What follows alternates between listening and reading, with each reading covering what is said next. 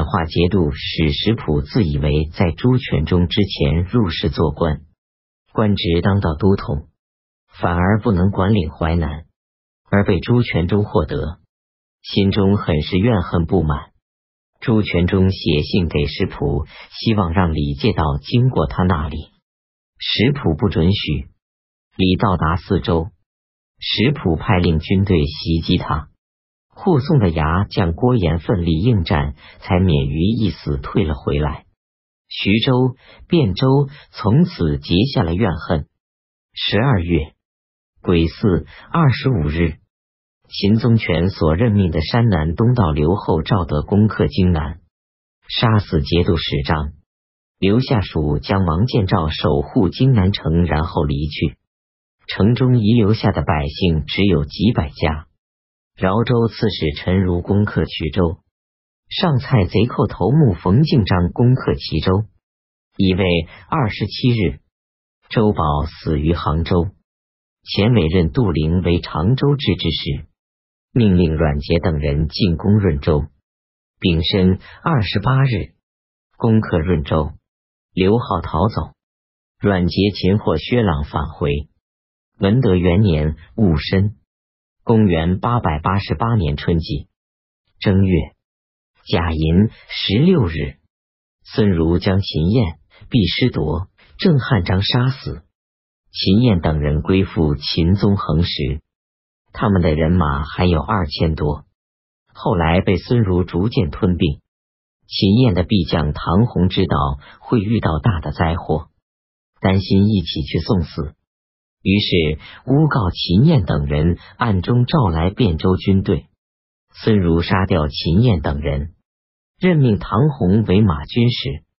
张守义当初和吕用之一起归附杨行密，他为各位将领做仙丹，又想干预节度使司的政务。杨行密很恼怒，把他杀掉。蔡州将领时带领一万余人侵扰陈州、亳州。朱全忠派遣朱桢、葛从周带领几千骑兵攻打秦拿时，癸亥二十五日，唐僖宗宋诏任命朱全忠为蔡州四面行营都统，取代石普。各镇军队都受朱全忠指挥调遣。张廷范到达广陵，杨行密以隆重的礼节接待他。等到听说李要来做淮南留后。便很不满，显同不接受的脸色。张廷范秘密派人告诉朱全忠，应当亲自率领大军赶赴广陵。朱全忠听从了他的意见。朱全忠到达宋州时，张廷范从广陵逃来，说杨行密不便谋取。甲子二十六日，李赶到，说是普的徐州军队拦住了前方的道路。朱全忠于是停止进军。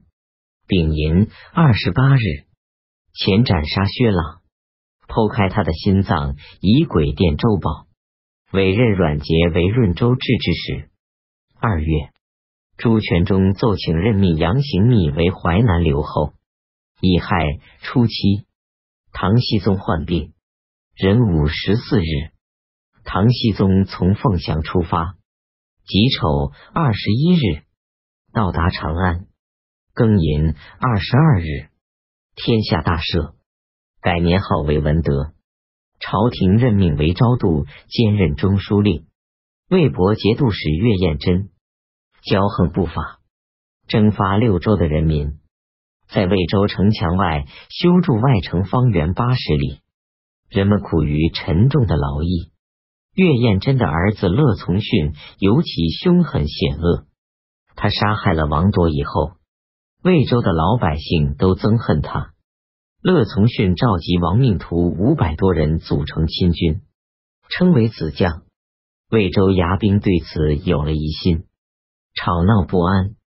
乐从训十分恐惧，更换衣服逃出魏州城，停留在附近州县。岳彦真于是委任乐从训做相州刺史。